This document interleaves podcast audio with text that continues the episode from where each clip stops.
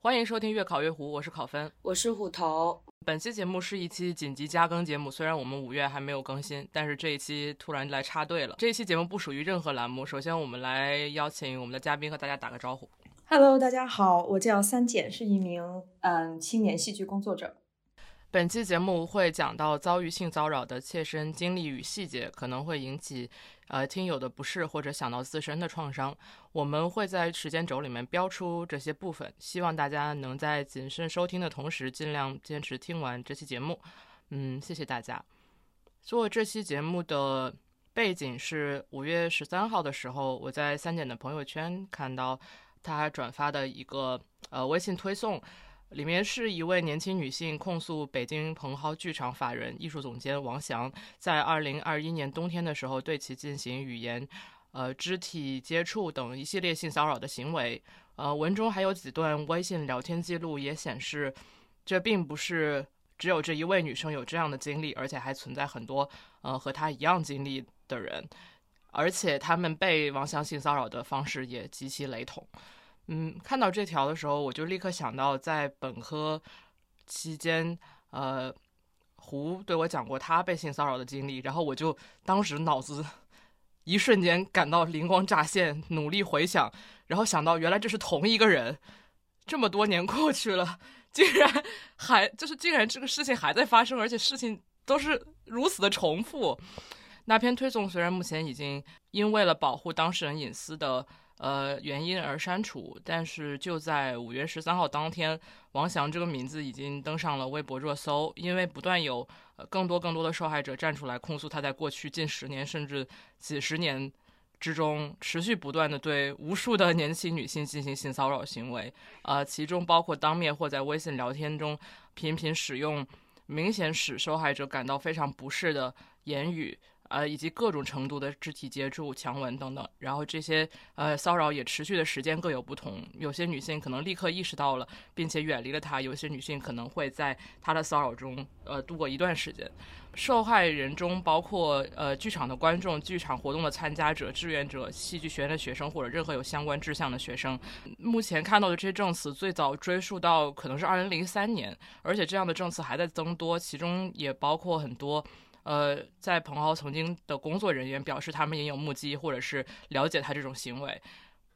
而且这似乎并不是他第一次被指控存在性骚扰行为。在此前，呃，这些指控可能一六年、一八年都有过，但是这些指控对他的个人声望或者是事业都没有造成任何影响，甚至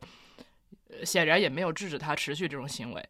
但在二零二二年，也就是后 Me Too 时代的今天，感觉一下子看到有这么多女性站出来，呃，说了 Me Too，嗯，所以我们希望这次不会再像以前一样不了了之，因此我们决定立刻做这期节目，嗯，是为了让胡和三姐说出他们的经历吧，呃，也是想借机拆穿艺术界某些呃性掠食者如何通过塑造高尚人设、满口仁义道德来掩盖他们的犯罪事实。嗯，另外我觉得有一个很重要的声明，就是这一期会讲到呃主播和嘉宾的亲身经历，所以不存在比如说这个事情之后会不会有什么反转啊，或者是有什么新的瓜呀？因为亲身经历就是亲身经历。嗯，另外在讲述亲身经历的时候，肯定会有一些呃情绪，这是很正常的，因为这是大家的创伤，所以也请听众们多加包涵。嗯，然后我就想补充两点，一个是，嗯，就是我和三姐虽然说的是自己的经历，然后就像考老师说的，我们看到那个女生发的帖子之后，就会想到自己亲身或者知道身边朋友的一些事情。和帖子里面惊人的相似，但是我觉得我们这期节目并不是说要把更多的资料收集起来，我们不是说要去收集很多证据来指控这个人，而是我觉得，呃，我们要把自己经历的这些事情说出来，然后并且展开讨论。可能这并不是一个非常，呃，valid 非常有效的，或者说最前面的对王翔的指控，但是我觉得，嗯。讲述和倾听这些个体经历是啊，我觉得是很有意义的。然后我想说，就是我觉得我现在站出来发声，并不是说指责其他没有站出来说话的受害者是沉默的帮凶。我觉得作为受害者就尽其所能。然后，如果你有相似的经历，也不用有心理负担。另外一个就是，呃，就其实昨天我看到这篇文章的时候，我有转到。呃，我又转到朋友圈和微博，然后我也讲了自己的经历，但是我当时屏蔽了我的所有家里人，因为就是这件事情其实已经过去很久了。然后其实我觉得他现在没有给我留下太多的负面创伤。然后我在私下里其实也可以很坦然的和朋友们讲到这些事情，但是我从来没有跟我的家里人，特别是我们每期节目都会收听，还会在小宇宙留言的我妈讲过这件事。然后所以我觉得，嗯，如果就是妈妈听到了这期节目，我就。想对他说啊，他不用太担心，因为我觉得这些事情都过去了，而且我觉得说出来才能帮助更多的人免于王强以及其他所有这些相似的男性的伤害。好的，那么就开始进入正题。嗯，我觉得首先有必要和不是很了解的听众介绍一下。蓬蒿到底是一个什么样的机构，或者是呃，首先首先它是一个剧院，但它具体比如说在做什么，平时的活动是什么，在国内戏剧界呃又是一个什么地位？为什么会有这么多年轻女性会呃被王翔所接触到？可以请请三简来介绍一下这个情况吗？嗯，可以。然后关于蓬蒿的情况，可能大多数还是我作为一个嗯这个行业的工作者收集到的一些。就是个人的视角看到的东西，所以说可能并不能提供一个非常完整的对于蓬蒿的理解和他的这个嗯历史。嗯，据我所知，蓬蒿是北京创办的第一所民间非盈利的剧院。我知道蓬蒿是因为就是我来北京读大学，那大概是二零一三年，对，一三年，八九年前的事情。呃，那个时候蓬蒿在业界已经非常有名了，而且那个时候北京的戏剧界可能说。嗯，还没有太多的民营剧场在运营，跟今天有很大的区别。所以那个时候，蓬蒿尤其它的地理位置是在南锣鼓巷，是在东棉花胡同，是在南锣鼓巷附近，又是在中戏边上，所以说它的这个地理位置也导致它是呃小剧场话剧界非常有名的一个嗯地点。我记得当时蓬蒿还有一件事情做的非常的嗯，就是可以说让大家都觉得非常的好，就是因为。嗯，王翔本人会经常出国去参加很多、去观看很多戏剧节，然后他会在看完之后，他会请很多非常优秀的嗯小剧场话剧，比如说爱丁堡戏剧节或者艾维尼翁戏剧节，他会请这些作品来到蓬蒿进行演出。那个时候是啊一三一四年，然后现在可能外国引进的话剧比较多了，可是那个时候是非常凤毛麟角的。所以说当时。如果你想看到世界上现在别的国家最前沿的戏呃戏剧艺术家们在做什么事情，彭浩可能提供了一个非常重要的窗口去了解这些作品。我个人也在彭浩看见过很多嗯一一些不错的外国作品。另外呢，就是就算在国内话剧界，嗯具体情况我不太了解，但是据我印象中，嗯不论是王响本人还是彭浩剧场的吸引力，其实是嗯。得到了很多呃业内非常厉害的老师们的支持。嗯，举个例子，我印象中，比方说蓝天野老师是曾经为彭蒿的运营而捐过捐过钱的。另外，佟大明老师是是他有自己后来做了很多作品，这些这些作品和剧本朗读都是在彭蒿进行的。因为这些，所以说彭浩变成了一个国内很多嗯。优秀的大师创作者，他们所推荐的一个地方，它成了一个小剧场的一块净土，这是当时我的一个印象。然后彭浩的另外一个吸引力在于说，嗯，现在我听说仍然是这样，因为。除了蓬蒿，几乎所有的嗯小剧场，如果比方说现在我做了一个戏，然后我想演出的话，其他剧场一般合作的方式是在演出开始之前，你就要先嗯交场租，一天可能会要几千块钱，然后你要演多少天，包括你合成彩排这些都要提前作为成本支出。也就是说，如果你想做一个嗯做一个民间的戏剧团体，你想做一个话剧的话，你去跟别的剧场合作，意味着前期巨大的投入。而且没有办法保证不能得到亏损，而且在这种情况之下，票房仍然要和剧场进行分成。但是我当年跟彭浩合作的时候，是彭浩是不会提前收场租的。据说现在，我听说现在仍然是这样。也就是说，作为一个没有资金支持、一个年轻的团体，尤其是嗯北京的这些戏剧学院的在校的学生，或者是说北京高校剧社的这些学生，如果他们有作品想去展示、想去做的话，蓬蒿可能是一个最好的，而且甚至是唯一的一个渠道。对，所以说这也是蓬蒿能够一直屹立不倒的一个原因。嗯，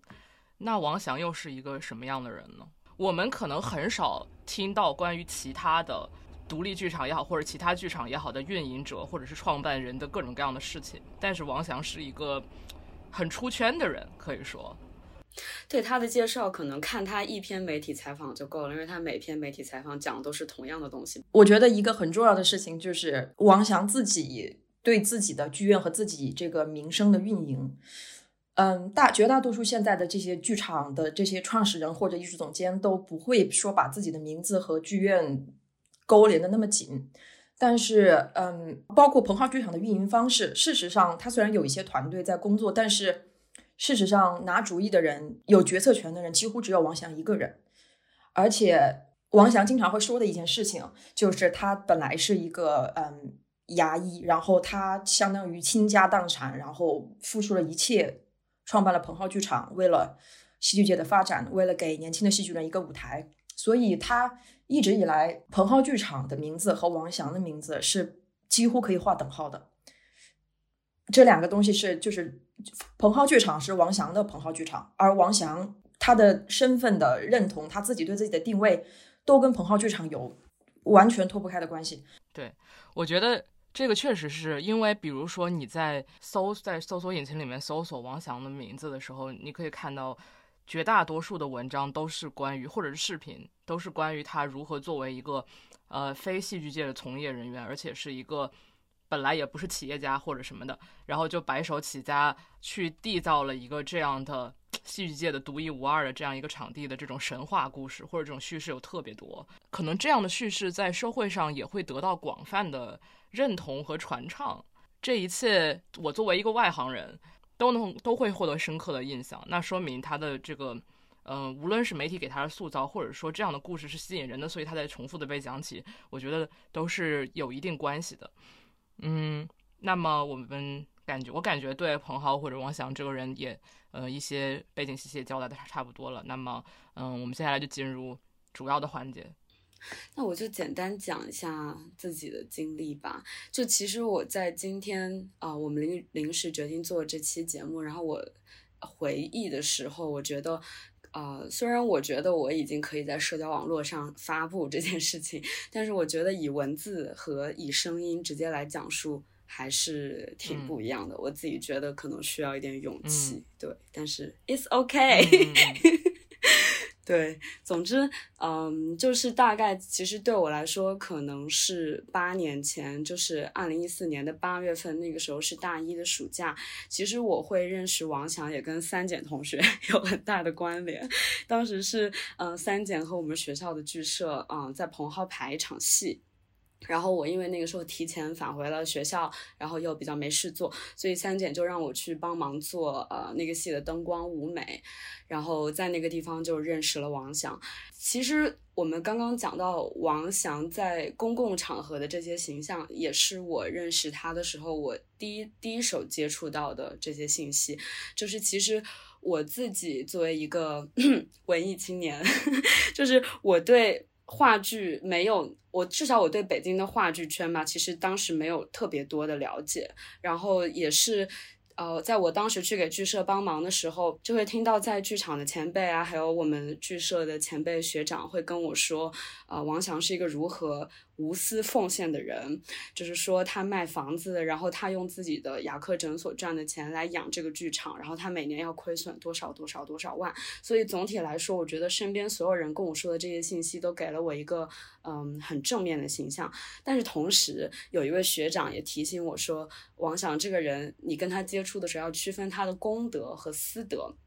然后我当时并没有听懂这句话是什么意思，但是我事后想来，其实我觉得就是说这个圈子里的大部分人，我相信都知道他是一个性骚扰的惯犯，而且他就经常挑年轻女孩子下手。可是这些人依然跟彭浩一直都有合作。呃，然后也没有人警告说你不要去和他接触。但总之，当时就是在剧场排戏的那段时间，然后呃，王翔就会跟我们这些年轻人就是非常亲和，然后也加了我全方位的联系方式，有手机号、微博，还有微信。对，嗯，然后我印象很深的是，当时每次演出完就非常晚了，可能十点多了吧，然后大家还要回学校，就非常的累。可是我们十几个人全部都要在彭浩大厅被他留下来，然后听他激情演讲一到两个小时。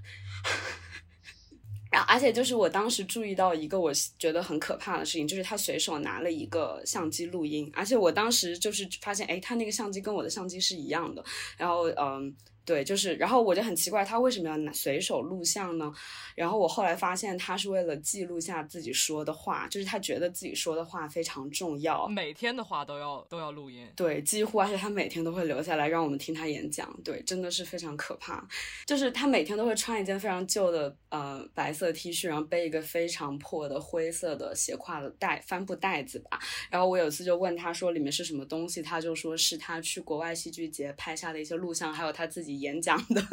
录音和录像，然后他说这些东西对他很重要，他可能死了之后要出版。对，但是我当时作为一个嗯刚刚十八岁的文艺青年，我对自己这件事情并没有表现出非常严重的厌恶，见的还不够多。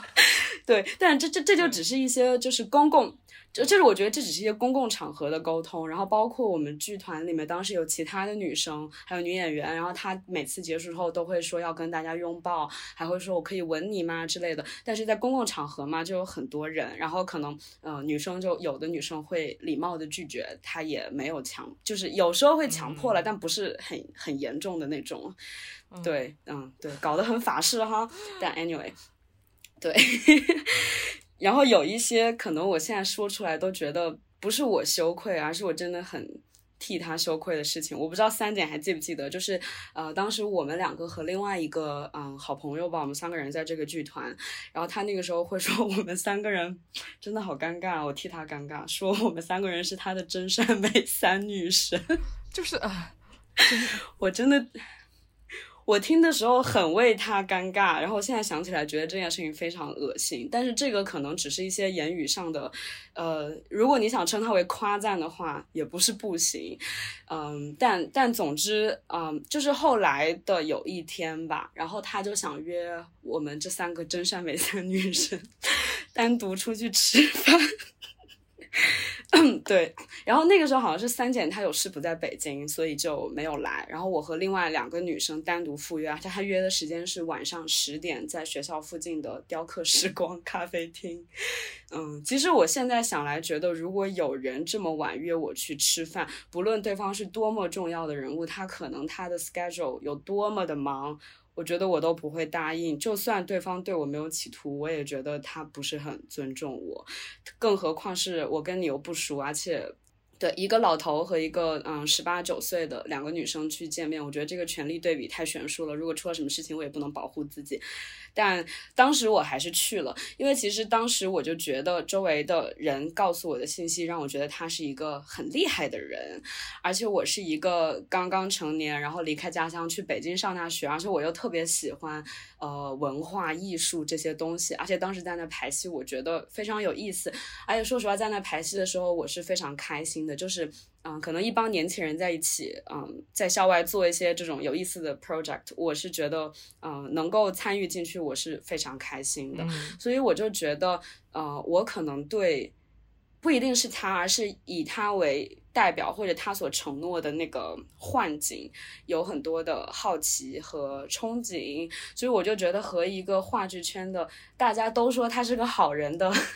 前辈去吃饭。呃，应该会有很多收获吧。对，然后总之我们两个女生就去了。然后我们在咖啡厅的时候，他就其实一直是他在讲话，这简直是 mansplaining 的一个 完美的体现。一直一直是他在讲话，然后他一直在讲他的人生经历，但也无非是这些你在网上搜他的媒体报道都能看到的东西，就是彭浩一年亏损多少万元，然后嗯，他如何就是以前看了呃。他小时候喜欢罗曼·罗兰的克里斯朵夫，然后他又怎么去看了一个田沁鑫还是谁的话剧吧，然后就呃决定投身话剧行业等等，就是一些嗯他自己人生经过美化的他的人生经历。我现在回想起来觉得是这样，然后还讲一些。嗯，我觉得都不用跟他一对一讲话，你就看他的朋友圈或者是他的微博，呃，或者你就看彭浩的微信号就能知道一些东西，比如说生命、呃，艺术、爱、纯粹、真诚、温暖等等，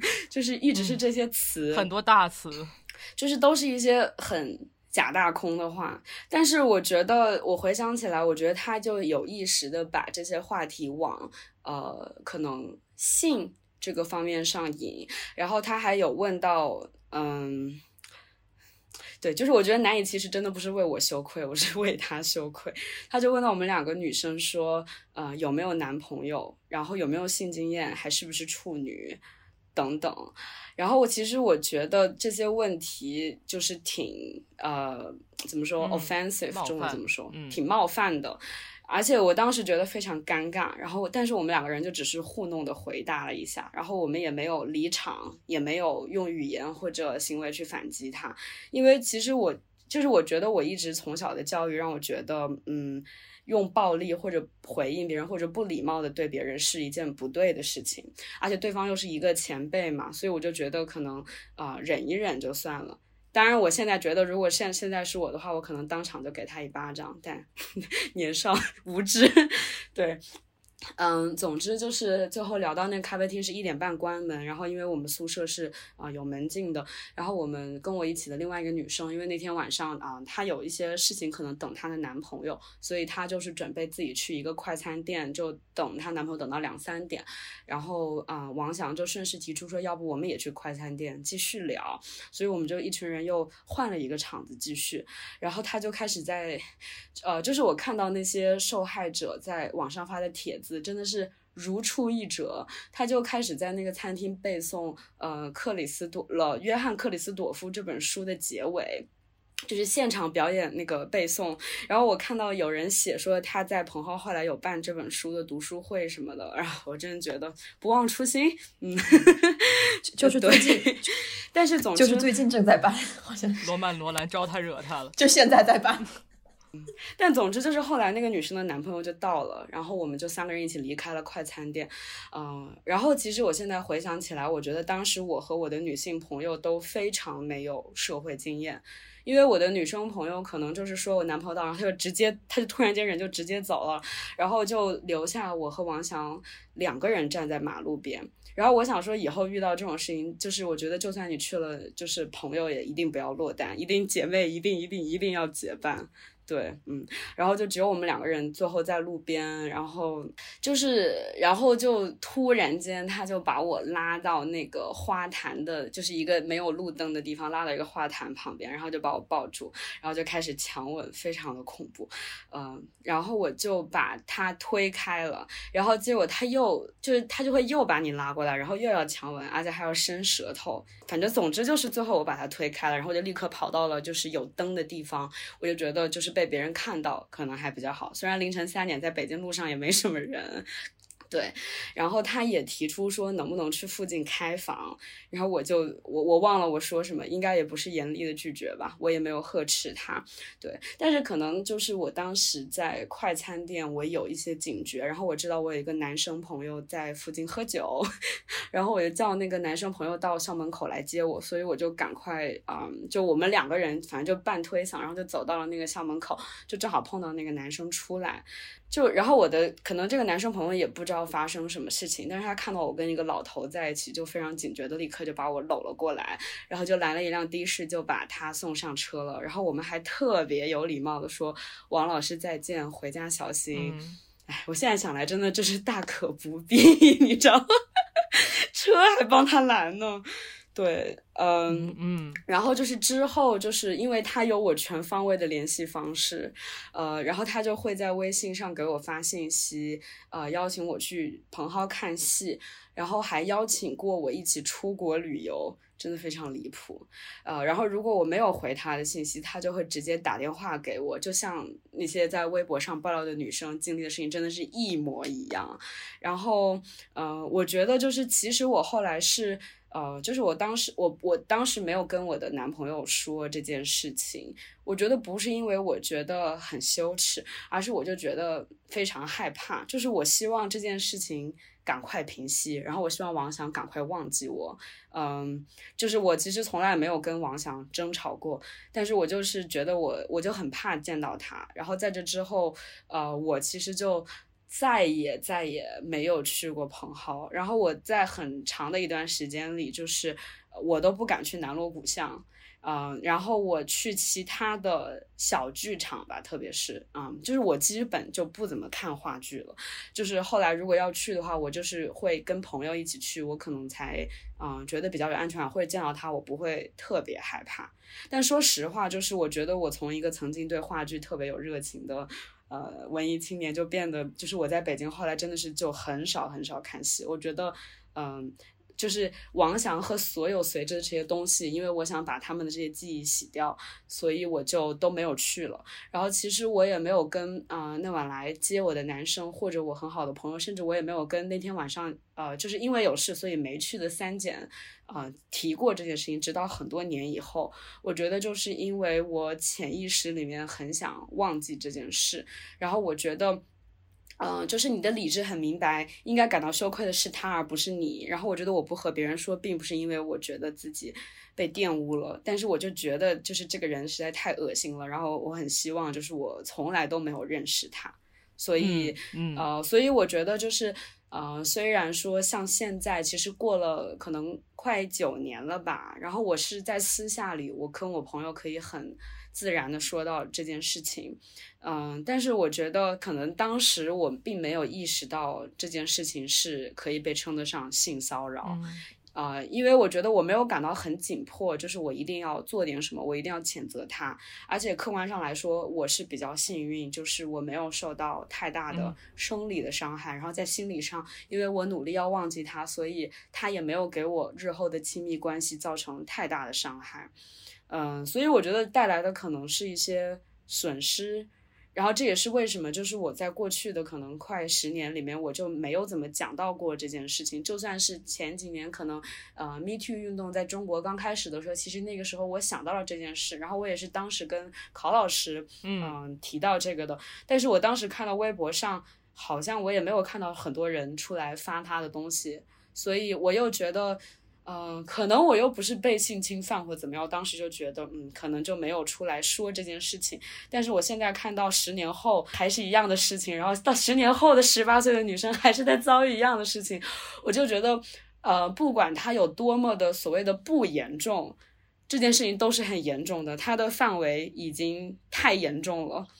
就是你不能说，因为他没有插入你的身体，这件事情就不重要了。他没有给你造成伤害，这件事情就不重要了。我觉得他有没有造成伤害，我怎么去面对他是我的事情。但是他应该受到什么样的制裁，不管是法律或者舆论，我觉得这是完全是另外一方面的事情。对，嗯，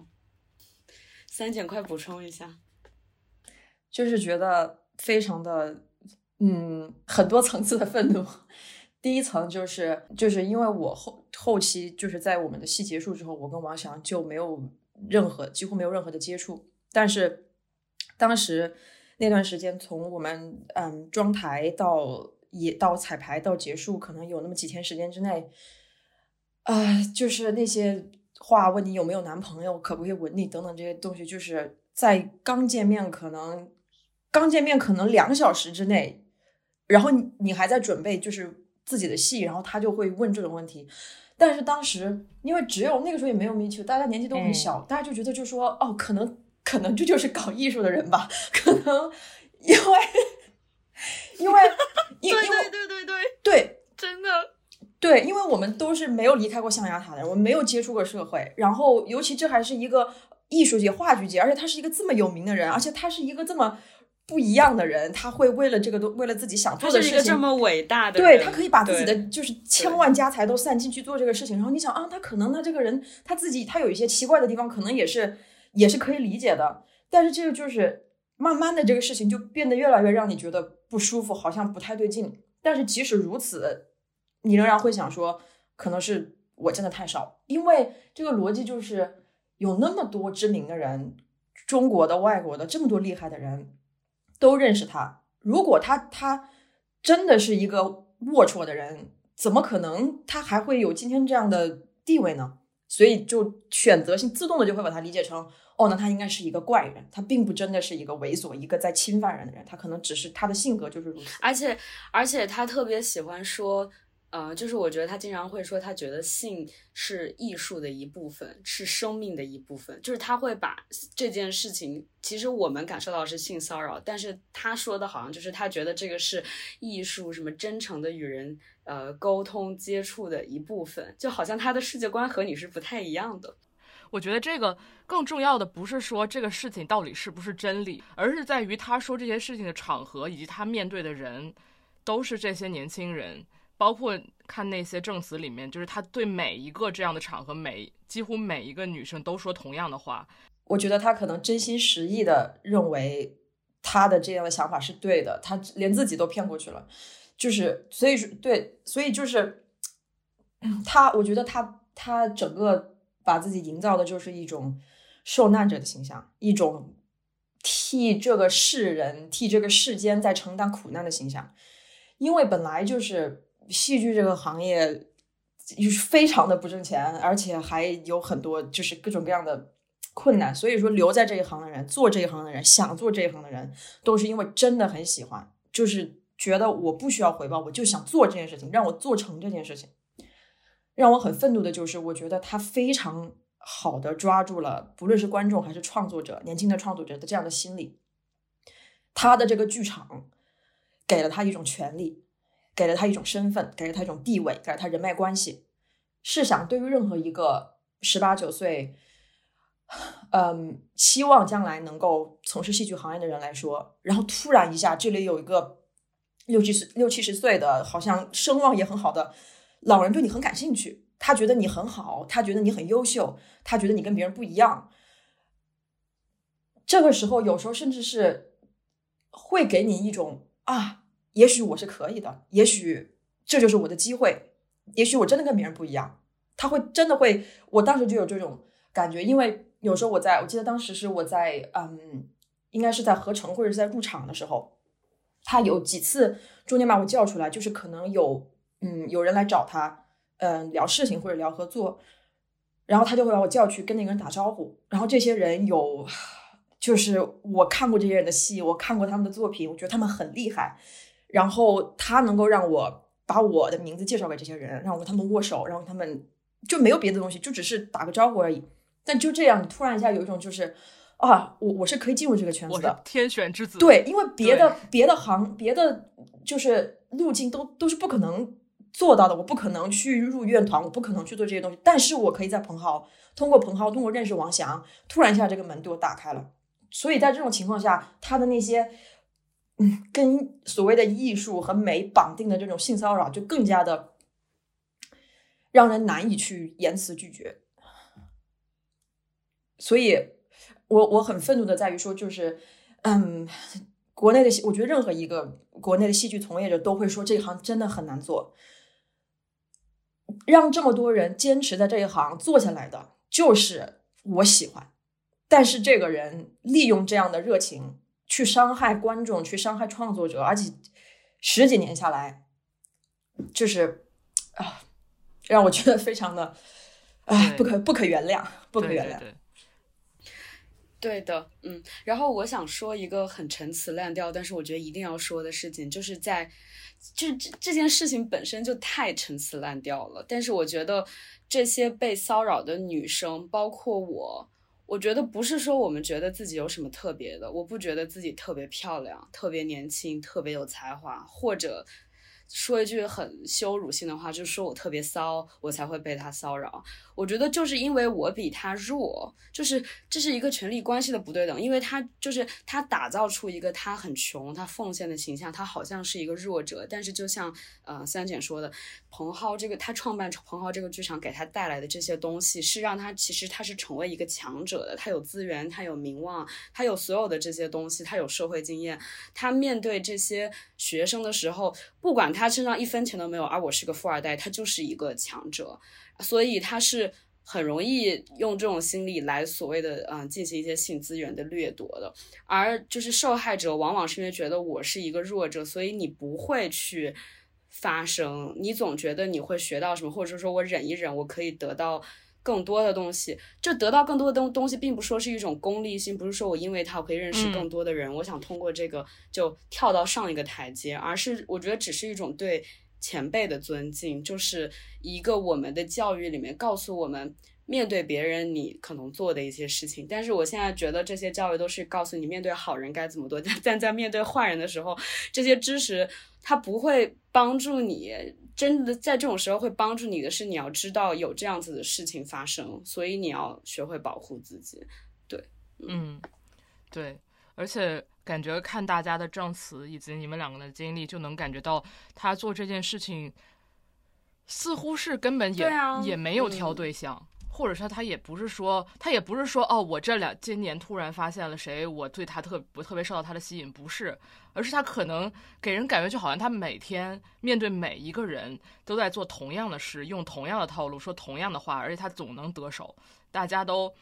因为这个事情没有严重到一个造成，比如说身体伤害，或者是呃长时间的精神控制之类的这样的非常严重的结果，所以大家都选择以他是一个搞艺术的人，以他奉献了自己的财富来做一件嗯大家觉得是好的事情这样的借口来持续的让大家不去不不去发生。但是感觉我们今天看到，其实或者说我们做这个节目的时候，就我觉得能明显感觉到这个是，这个是 Me Too 的嗯力量。就是当你看到这么多人都跟你有一样的经历的时候，你意识到这个事情的严重性不在于他去对每一个人施加的伤害，而是在于他是一个惯犯，而且没有被阻止。对的，而且而且没有对他有任何影响。对，就是对他没有任何的影响。对。对，就像我刚刚说，就是我觉得当时，我觉得一方面是个人经历，当时还不是很多；，另外一方面是我觉得我们的社会意识在当时也并没有像今天对 Me Too 或者对性骚扰这件事情有这么的警惕。就是我当时并没有觉得这件事情好像是性骚扰到我要在网上去说他，或者我要收集证据去告他。而且说实话，他的这些行为，我不知道是否有受到过他性侵犯的。嗯，就是受害者，虽然他这把年纪了，但 anyway，就但是我觉得就是性骚扰是绝对有很多很多的，而且就是被强吻的，呃，人是不止我一个的。对，对，就是看哪怕看那个微博导筒发那条下面的评论，至少就是六十条评论里面就有十个吧，那就别提转发呀什么的。对，就其实我回想起来这件事情的时候，我觉得除了。王翔本人，或者说我自己当时没有这个意识之外，我觉得我们之前提到的所有的这些旁观者，我觉得大家是都没有这个意识的。就是比如跟我说要区分他的功德和私德的这个学长，嗯，就是这个学长也是非常喜欢做话剧。然后他也是，嗯，一直都有，就是他有正式工作，但是他就是一直有，就是业余做一些话剧，然后也会跟剧团的学生，然后包括也跟王翔啊这些，就是有很紧密的联系。所以我当时也是觉得挺尊重他的。但是我觉得我现在想来这件事情，就是说。包括这个学长在内的所有我们在剧场在场的很多工作人员，或者是那些其他的艺术圈前辈，他们是绝对绝对知道他的这些行为的。可是大家会说要赞扬他的功德，就是好像说他的私德没那么重要，不需要拿到台面上来说。他的这些私德对这些嗯学生所造成的伤害是。不值得一提的，跟他为这个戏剧界做出的贡献相比，是根本不重要的。但我觉得这是不对的，因为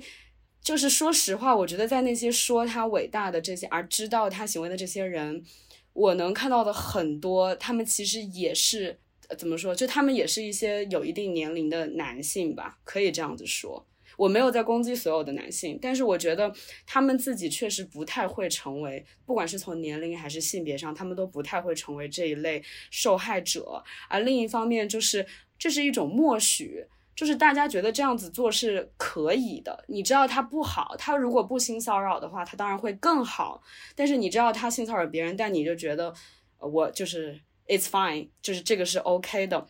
就好像大家总是会说，就是之前 Me Too 出的很多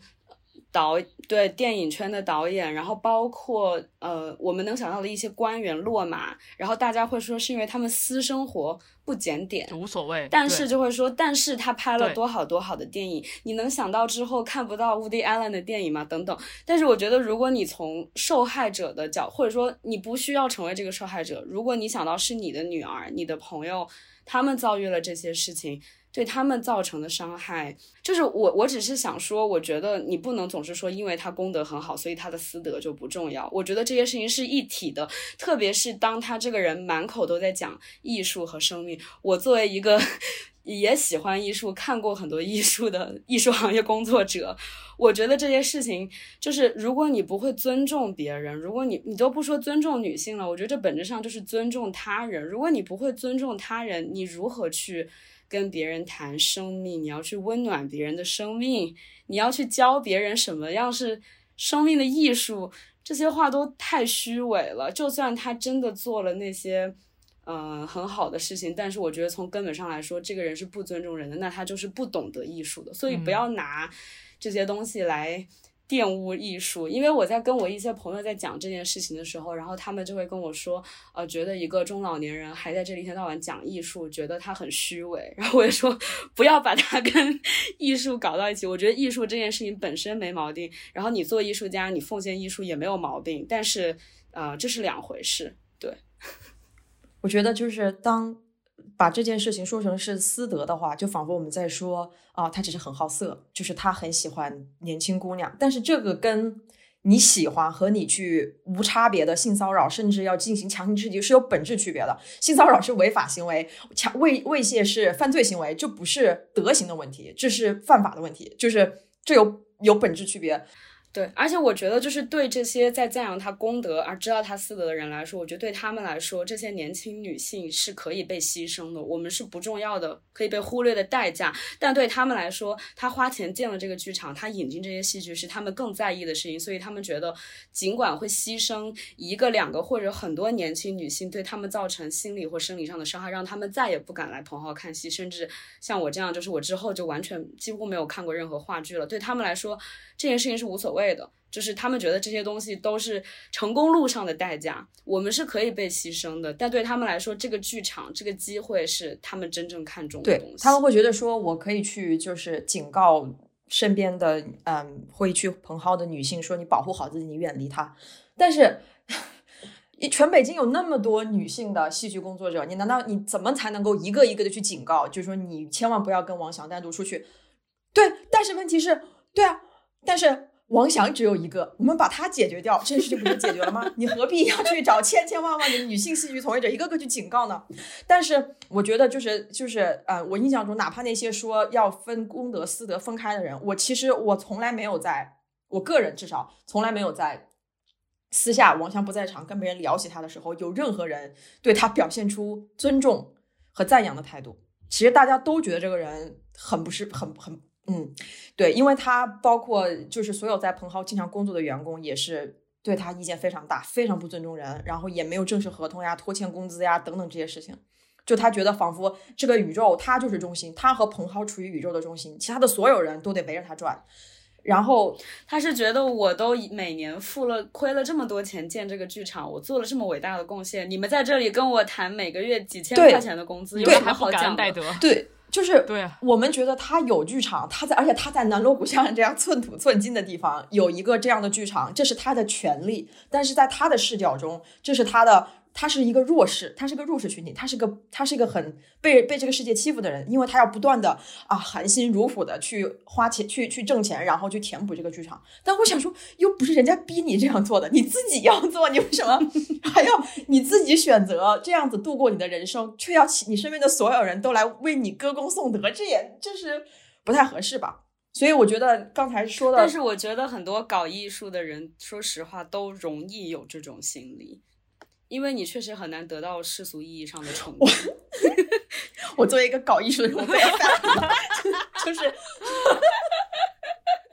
就是我我觉得就是我我我嗯，我觉得你说的就是，但是也不能不承认。但是我我同意，我我同意。我以前在做一些实习的时候，就是我没有工资，我每天坐几个小时的公交车去做那些实习，然后我就觉得自己好像在做一件很重要的事情。但是你没有伤害到任何人。这就是你自己可以含辛茹苦，但是你不要伤害别人。对，而且而且你当时只有二十几岁，他已经六七十岁了。就是我年我刚开始我十八九岁的时候也会这么想，但是我现在肯定不会这么想了，因为我成长了。我觉得实际上就像我刚才说的，蓬蒿是一扇可以让那些资金不够或者资源不够的人一扇容易走进戏剧圈的门。然后，但这一点不仅仅是对。年轻的戏剧从业者也对很多，因为这个行这个圈子真的就是非常非常的难做，所以说我觉得包括这次昨天的事情发生之后，嗯，我看到的很多人可能都选择了沉默，选择了暂时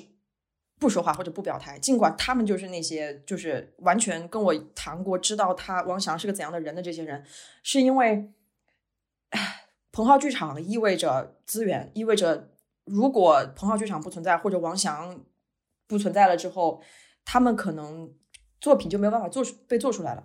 嗯，我理解这样的顾虑，但是另一方面，我觉得就是就是戏剧是个什么东西？为什么我们需要戏剧？我认为我们需要戏剧，因为戏剧是一个每一场戏它都能构建一个 community，它能够构建一个社群，能让一群人在同一个时空、同一个地点为同一件事情而而感动。这是一种在当代越来越稀有的体验，因为戏剧的起源就是祭祀。为什么人那个时候的人需要祭祀？就是因为我们需要有这样的集体感，我们需要共同经历一些事情才行。嗯嗯。所以说，戏剧的最终的，不论再黑暗、再悲悲观的戏剧，它最终归根到底是希望通过这个作品能够把人凝聚起来，是能够我们一起去畅想一个更好的社会、不一样的世界。如果。这些作品创作出来的前提条件是要容忍王翔这样的人继续为非作歹的话，那我觉得这样的故事不做也罢，因为你纵容他这件事情本身已经违背了你创作的本来的意图，所以，嗯，我就觉得说，我觉得不论是作为观众也好，还是创作者也好，我们必须，我会自己也会号召身边的人抵制彭浩剧场，不要再去了。我觉得他彭浩剧场必须。要阻止这样的事情再次发生，只能让彭浩剧场不复存在，只能让这个这个平台不再具有它本来的这个价值，因为它的价值是它可以一直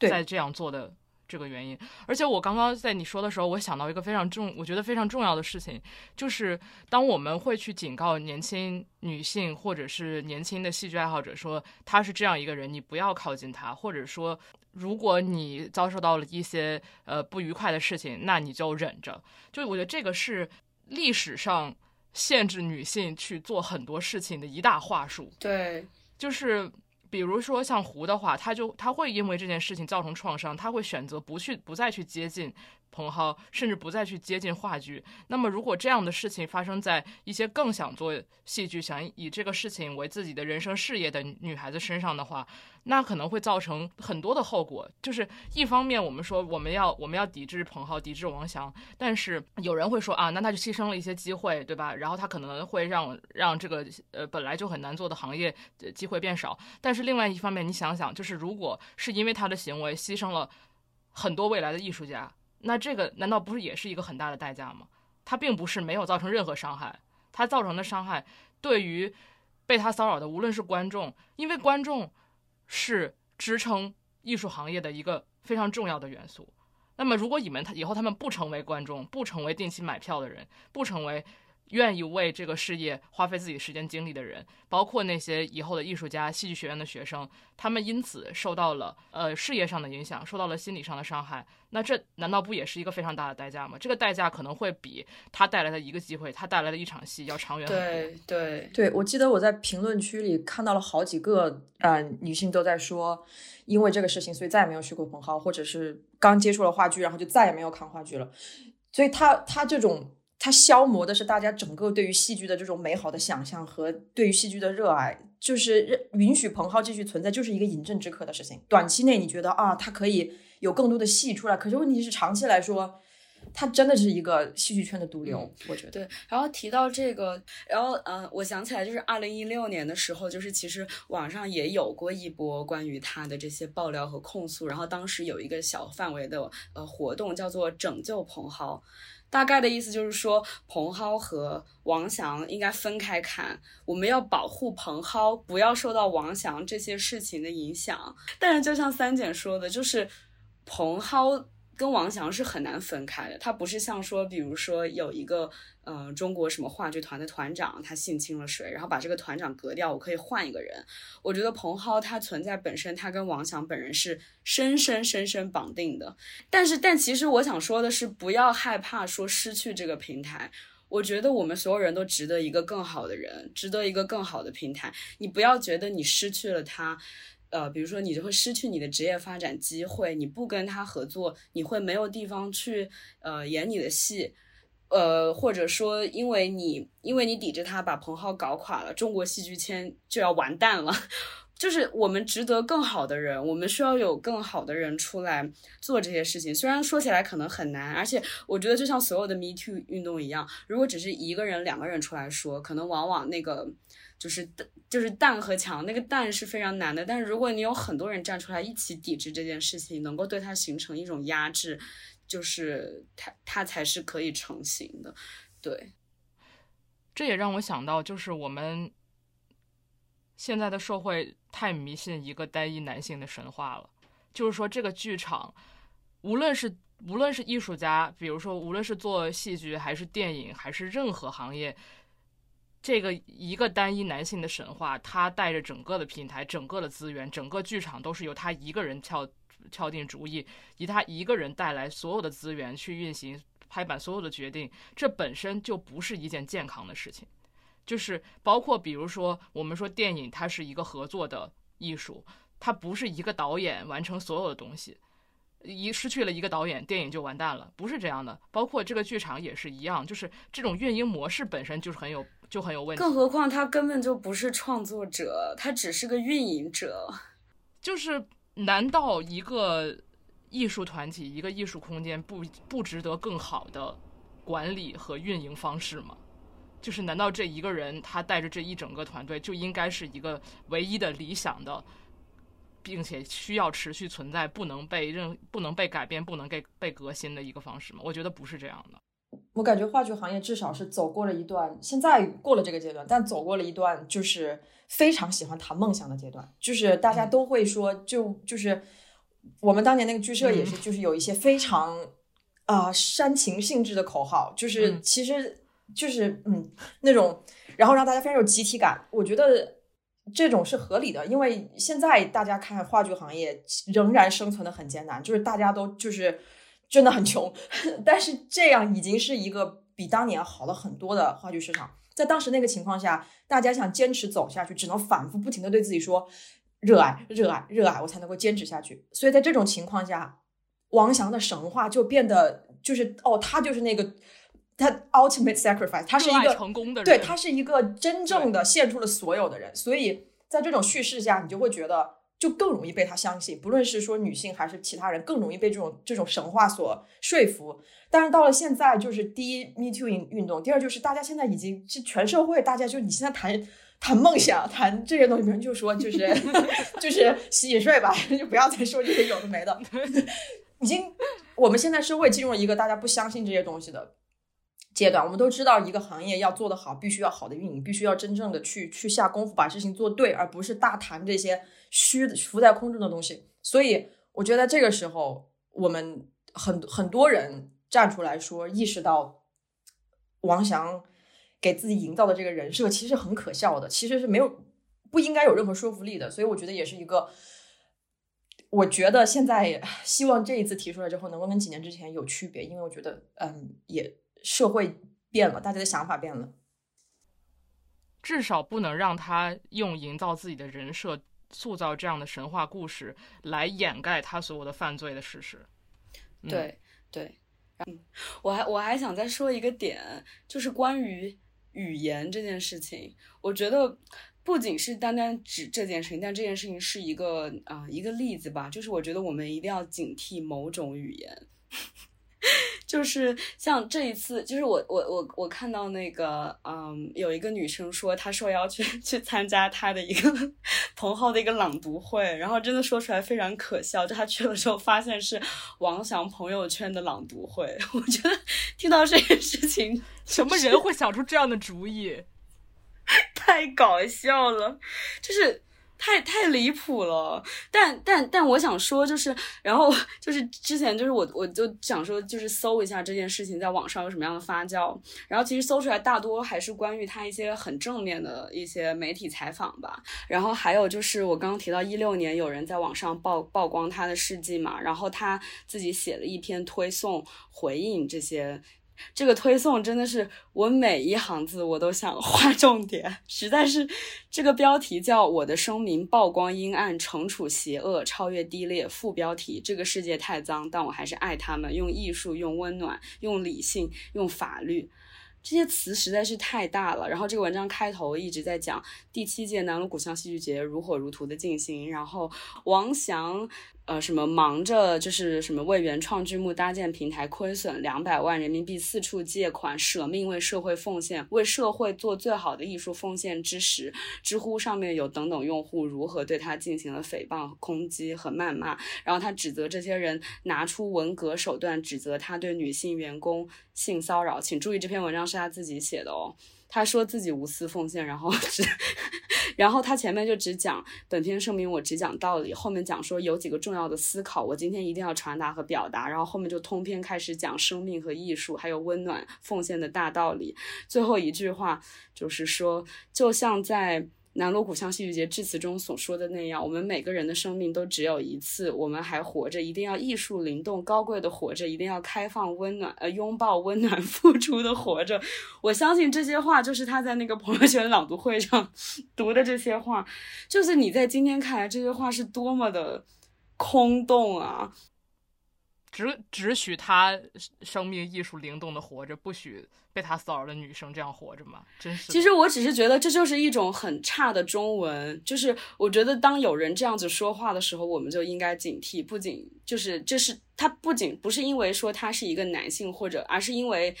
呃，他是这样子一个伟大的形象。任何人在这个位置，他可能沉醉在自己的那个 image 里面，他就会用这些词来包装自己。我我在。几年之前还没有屏蔽他朋友圈的时候，我就记得他发了一张就是那个米开朗基罗那个皮埃塔的那个图片，然后他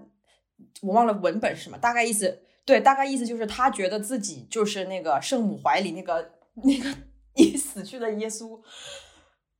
嗯，这就是，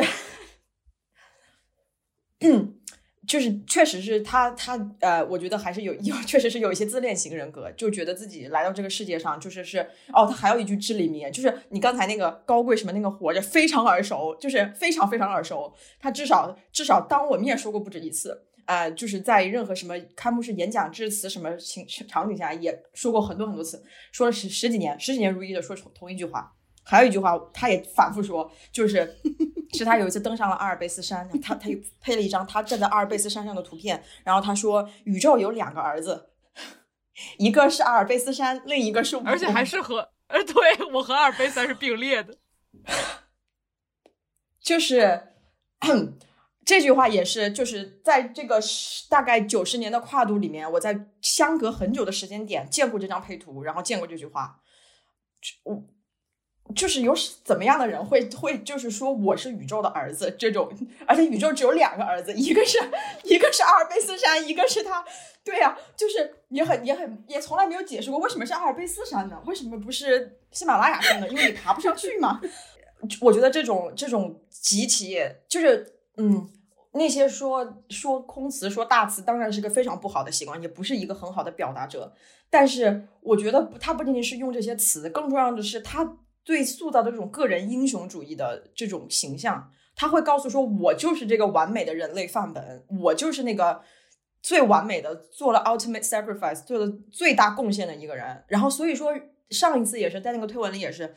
别人他的雇员攻击他，不是攻击他，就是指出他的一些问题，就是这些事情。他最大的反驳的点就是：我为彭浩付出了多少钱，我奉献了多少，我连工资都没有拿，你们还嫌你们还敢嫌自己拿的钱不够多？我可是一分钱都没有拿呢，给你们钱一两千就已经够多了。就是就是这种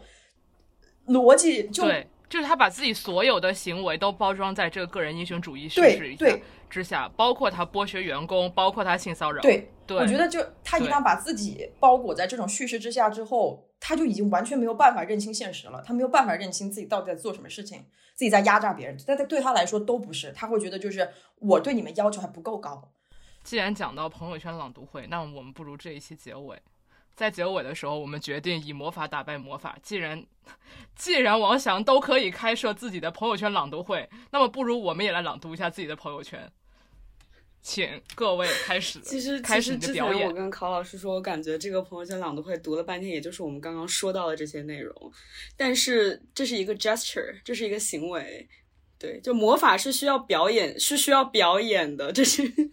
对，他可以，他可以做行为，他可以做行为艺术，我们也可以做行为艺术，对吧？请吧，谁先来？好吧，我先来吧，因为我感觉那个三简写的比我好，我写的很短。九年前刚上大学的我，去彭浩给朋友的剧团帮忙，认识了王翔，之后也遭遇了相似的经历，听他高谈阔论，打电话约吃饭、约看戏，甚至旅行，还有强吻和落荒而逃。虽然我已经消化掉了随之的负面性呃负面影响，近年也可以终于毫无负担的谈起这件事，但其中许多令人作呕的细节。呃，在今天想起仍然记忆犹新，而且与文章中惊人的相似。当时还缺少社会经验的我，从中感受到的恐惧多于厌恶，不会辨识，也不会拒绝。其实王翔的行为在当时是圈内心照不宣的秘密，也曾经有人提醒我，却我也嗯，却我们却从来没有想到过要曝光、抵制、联合起来。只是之后我再也没有去过蓬蒿，也很少再去北京的其他剧场，我几乎不再看戏。当时有人提醒我，王翔这个人要分开看公德（括号彭浩）和私德（括号性骚扰）。十年后，经历了个人成长和社会范围内的 Me Too 运动，我不再相信这种区分。一个深度自恋和不尊重女性的人，满嘴都是艺术、生命和性之美妙，实在是太过可笑。嗯，我们必须全面抵制彭浩剧场，不跟彭浩合作，不去彭浩演戏，不去彭浩看戏。我觉得很愧疚。多年前，我和我的朋友曾经目睹且遭遇过王翔的性骚扰。那时候还没有 Me Too，那时候我以为只是很恶心，就不算受到侵害。我以为我和我的朋友们保护好自己，从此再不靠近彭浩就够了。这么多年过去，我从来没有回想过这件事，也从没把自己想成性骚扰的受害者。对自己的沉默，我感到愧疚。当有女性朋友去彭浩演戏看戏的时候，我没有发出警告，对此我感到愧疚。蓬蒿剧场曾给过很多戏剧人一个相对自由且廉价的舞台，但如果戏剧的美和自由变成了用来压榨他人的权利和话术，那么这样的美和自由是肮脏的。让戏剧美和自由的是每一个努力工作的戏剧人，是每一个走入剧场的观众，不是蓬蒿剧场，更不是王翔。王翔并不仅仅是道德亏损、人品低劣，性骚扰是违法行为，强制猥亵是犯罪行为。所以这不是什么搞艺术的人的私德问题，只让女性远离或者保护好自己是不够的。我们必须全面抵制蓬蒿剧场，全面抵制。说得好。好，第二条，好尴，好尴尬。感觉感觉有什么好尴尬的？我们说的是正义之词。感觉在上台词课。他不尴尬，我们就不尴尬。真是说的说的对。抵制蓬蒿剧场不是为了惩罚王翔，也不是为了出一口恶气。蓬蒿剧场是王翔用来吸引年轻女性的工具。蓬蒿剧场赋予了他所谓的浪漫的气质，赋予了他戏剧圈里的地位，这成为了他的权利。而他正是用这样的权利去性骚扰、去猥亵女性的。试想，如果没有蓬蒿剧场的加持，王翔仅作为他本人去加年轻女性的微信，加得到吗？约他们出来吃饭，他们会答应吗？对他们说那些恶心的话，他们会坐在那里默默忍受吗？被强暴、强吻，强暴是强制拥抱，不是？嗯，被强行拥抱、强行接吻，会不立刻喝止，甚至报警吗？